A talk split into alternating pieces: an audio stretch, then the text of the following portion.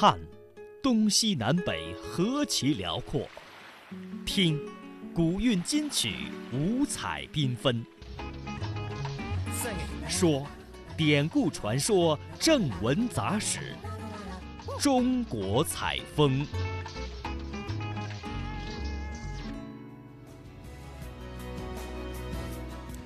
中国采风，我们继续游走在青果巷。青果巷历史文化街区是常州市区保存最为完好、最负盛名的古街巷，是常州市整体历史风貌的精华所在。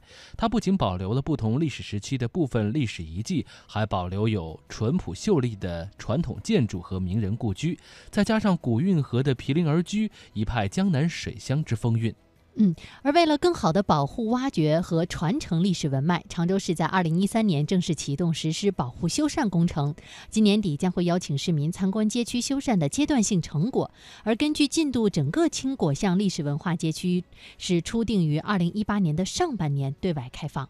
中国采风系列报道《古街记事》，我们继续带您行走常州青果巷。在所有表达乡情的词汇里。有一个人们常常会用到的成语“离乡背井”。井不仅是生活的符号，而且是家乡的象征。今天赵家门前的那口古井早已荒废，但它却以另一种形式得以留存。潘再生，现在是青果巷古巷保护的志愿者之一。偶然的机缘，他住进了青果巷赵元任的书房，并取名“享他斋”。他说：“他要以巷会友。”他为巷友会设计了自己的会旗，标志的原型就是青果巷中的一口老井。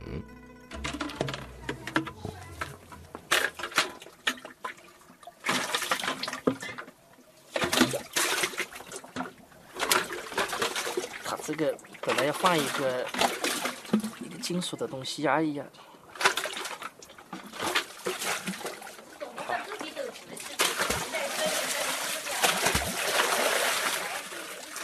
青果巷一共有大概还有三十颗左右的老井，这个井啊，他们说就是青果巷的这个眼睛，它哺育了我们的先民，包括赵元任，觉得赵元任。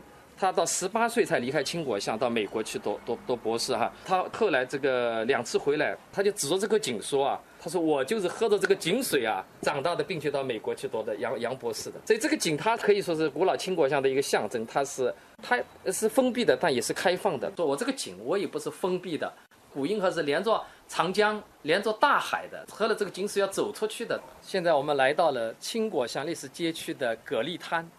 这个蛤蜊滩，赵元任小时候呢，也在经常在这里玩耍、放风筝。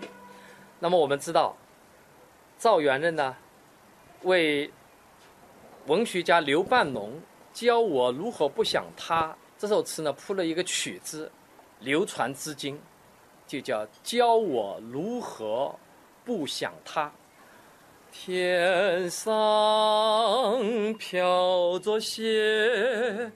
为云，地上吹着雪，微风。啊！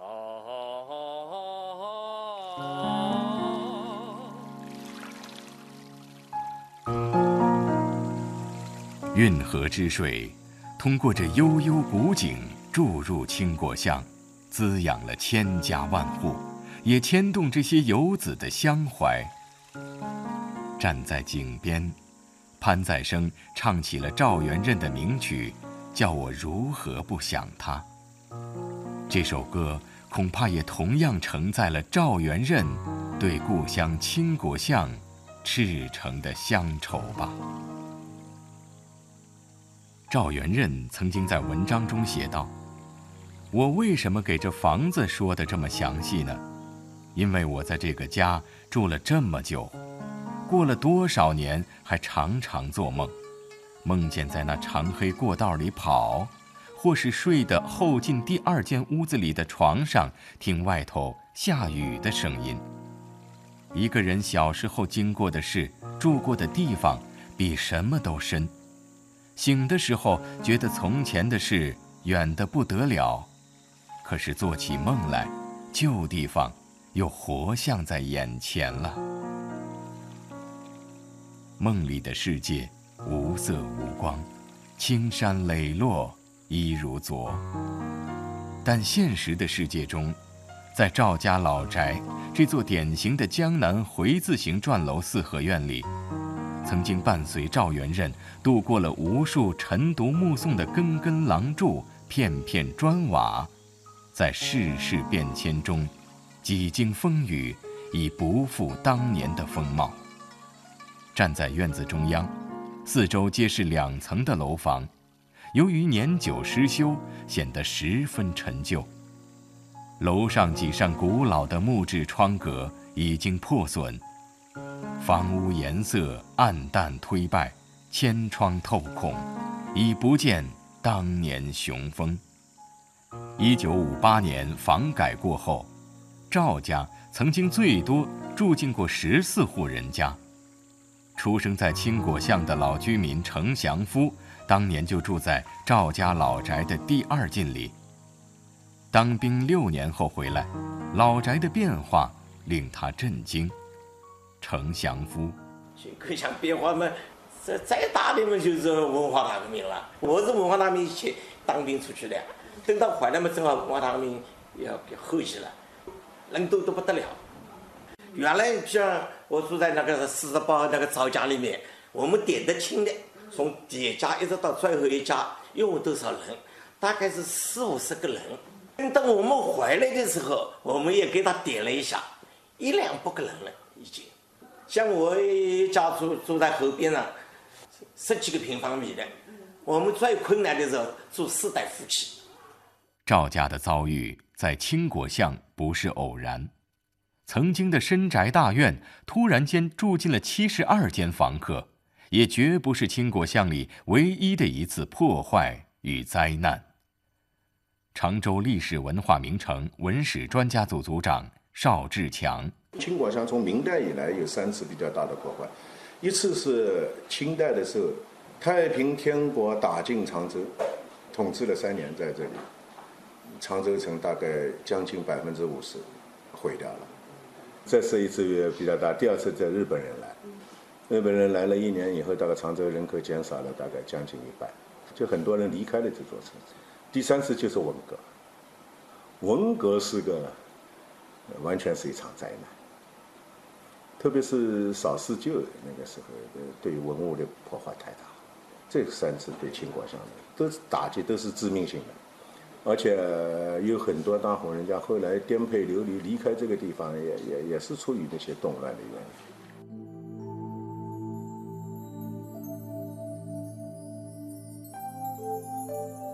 历史的得失利弊，也许只有当你抽身在时间之外来回望，才会领悟到它更悠远的深意。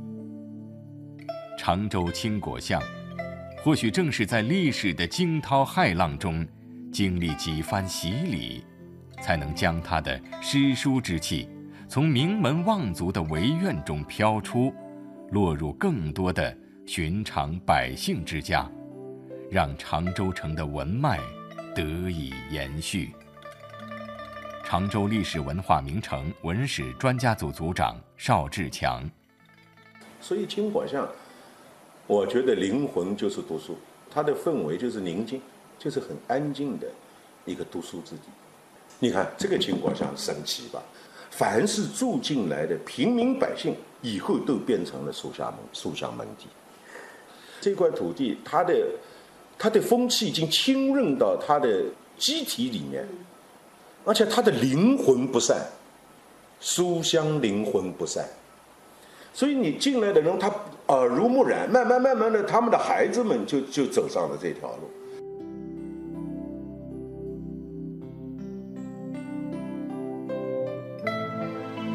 岁月的长河，裹挟着多少繁华与清寂，奔流而去。唯有青果巷，千年依旧，长盛不衰。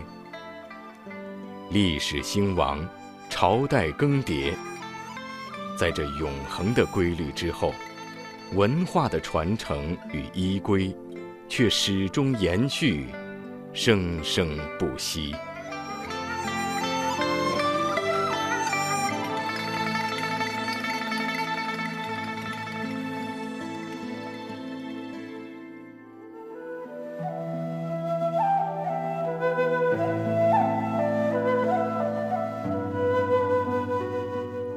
青果巷这个美丽的地方，随着时间的推移，书香墨气已经渐渐融渗进每个普通人的内心，融汇成一座城市和一个地域的气质。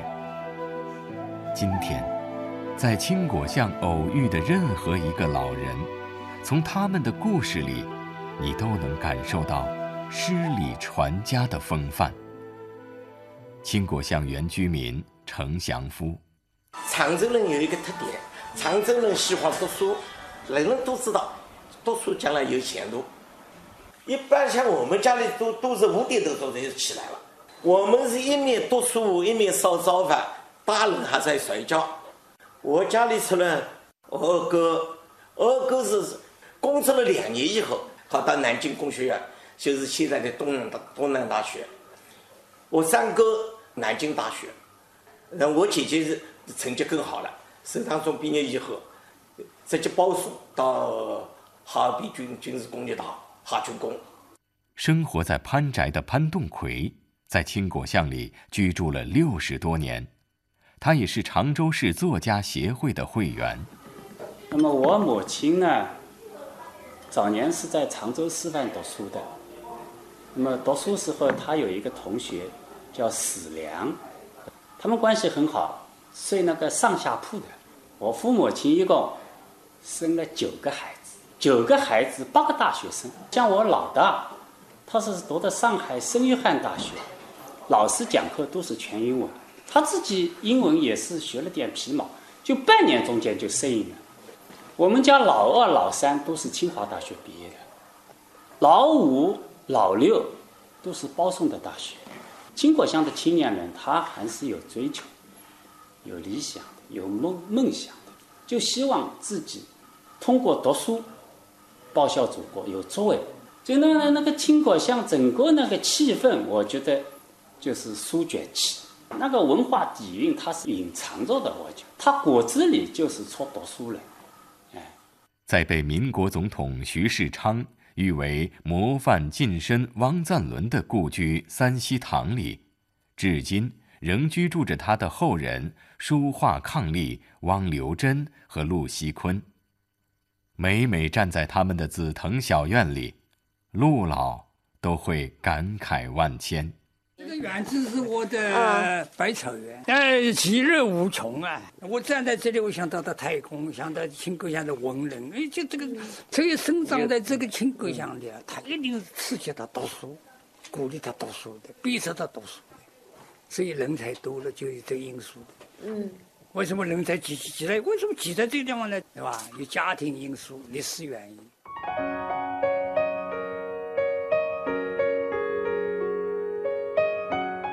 正如清代词人龚自珍赞美常州的诗句：“天下名士有部落，东南无语长匹绸。”青果巷千百年来就默默延续和守护着常州文化的根脉。直到二零零九年八月，常州市规划局。把一纸常州市青果巷历史文化街区保护规划草案公布，打破了这一份平静，也牵动了常州人的心。因为草案的公布意味着青果巷要改造了。这一次，热爱青果巷的人们希望以怎样的方式构建它的未来？明天的青果巷是否还会疏风迎接？墨香飘和。青果巷的老住户陈新是居民们自己推举出来的青果巷党支书，他在这个岗位上已经工作了八年。青果巷有好多建筑，你要抢救性的保护起来了，因为解放以后，几个房子破落不堪了。这个包括我们绝大部分居民都响应政府，对政府的这个举措表示支持和理解。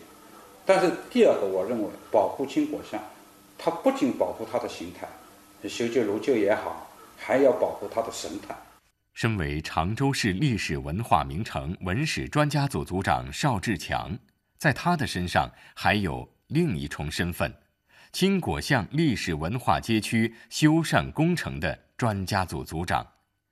对青果巷的未来，他有着更加深思熟虑的思考。对，修旧如旧，所有的房子将来几乎都都百分之百保，所以它呃不叫拆迁，它叫增收。再请专家来鉴别这个房子的形制在这儿，然后看用什么办法来修，用什么材料，然后请专家每一栋建筑都要出出一套图纸，就是你要把这这个建筑所有的数据全部集中在你的测绘图上。这个测绘图将来它就是一千年、一万年，你说我要恢复一个一万年前这个地方的一个唐家住的一个什么房子，立马就可以复制出来。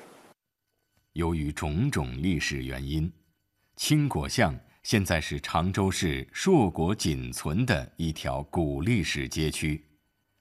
在常州学者们的心中，这就是一片心灵的绿洲，一种精神的象征，甚至是一个文化的图腾。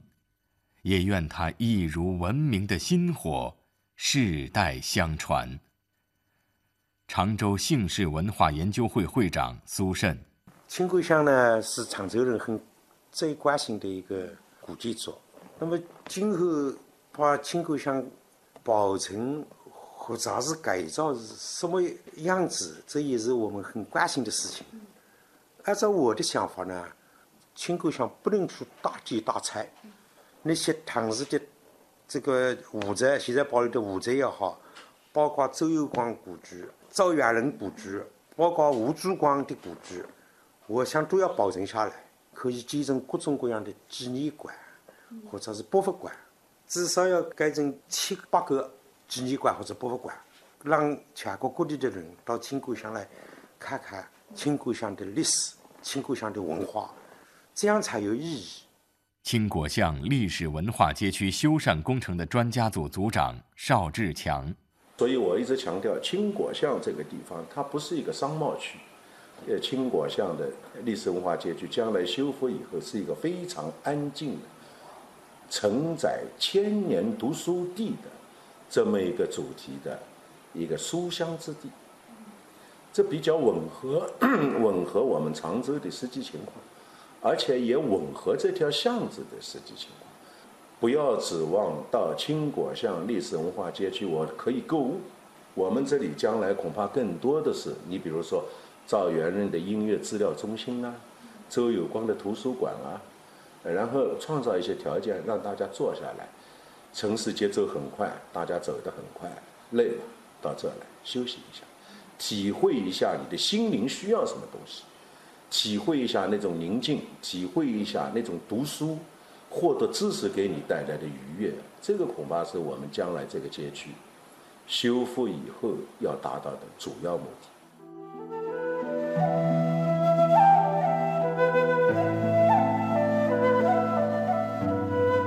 常州市文物局局长周小平曾经感慨：“文化是情感的记忆，一个城市的文化也需要记忆来传承。”天井巷、雪洞巷、蛤蜊滩等等，这些富有诗意的名字，对每一个在这里成长过的人来说，都曾经保有过父辈的影子和自己儿时的梦境。今后，修缮过的青果巷里，屋宇古井、石桥门楼，或是博物馆、音乐中心，都将成为记忆的载体。为文化的成长和深化继续提供真实可感的依据。青果巷志愿者潘再生，是我这去北京看看望周有光的时候，然后他给我一个题词，就四个字的了：常州常在。后来我喜欢后面再加上一个叫青果常青。周有光他说，常州在古代是面向全中国的名城。在今天应该面向世界，成为世界名城。经济要发展，但是文物要保护，文化要要要弘扬，这个其实并不矛盾的。希望两千五百年的常州历史文化名城，能够有这么一个倾国像，呃，就像周有光跟我的连起来说的，常州要常在。我个人我就是一百零八岁了，我我我还能，我是上帝把我忘记了，但是个人生命是很有限的。但是青果像存在了最少有一千多年，但希望就是它能够在我们这一代人的手里啊，它能够修缮的、保护的这个更好。所以这个我觉得我们青作为青果像的。向友啊，我们这些的，我们就是我们更有责任啊，就是来来坚守着它，关心着它。我们的中国梦，倾国名像，江南名像，世界名像。青果巷历史文化街区修缮工程的专家组组长邵志强。其实历史。一直是延续的历史的真正含义，就是昨天、今天和未来。我们今天做这件事，其实我们在书写今天的历史。我们留下来的这个五百年前的这么一个建筑，古老的建筑，它就把五百年前的这些信息、历史和文化的内涵传递到今天，传递到将来。将来你的孩子、你的孙子来看这个，他能感受到这几百年来一代一代人保护这些的。这种心血，也可以看出这种建筑对这座城市的影响。然后他能感觉到自己生活在这座城市，我应该做一个什么样的人？这个城市告诉我什么？我的祖先告诉我什么？我的祖先有哪些特点？你还是都应该给孩子都知道。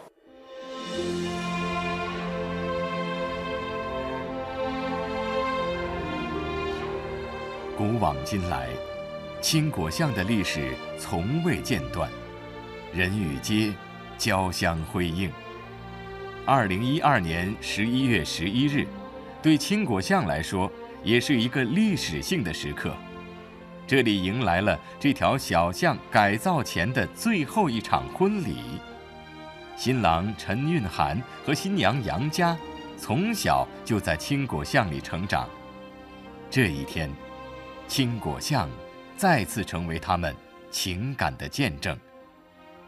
新郎的父亲陈鑫说：“说老实话，我个人对这个青果巷的情结是，可能可以说是挥之不去的。我搬出去之后，最后一天，家里都搬空了。说老实话，我真的想跪下，我真舍舍不得走。所以我在我搬的之前，我做了一件我认我个人的大事，就是我。”儿子本来是想一三年结婚的，今年结婚的。后来我说我要在这个老房子里为我儿子举行了一场婚礼，就是倾国巷改造前的最后一场婚礼。那么我把这个这倾国巷的文化或者我们家属的一些记忆，通过婚礼这种形式定格下来。其实我就是一种情感，我要把我这个根，把我这个对倾国巷的感情。通过婚礼表达出来。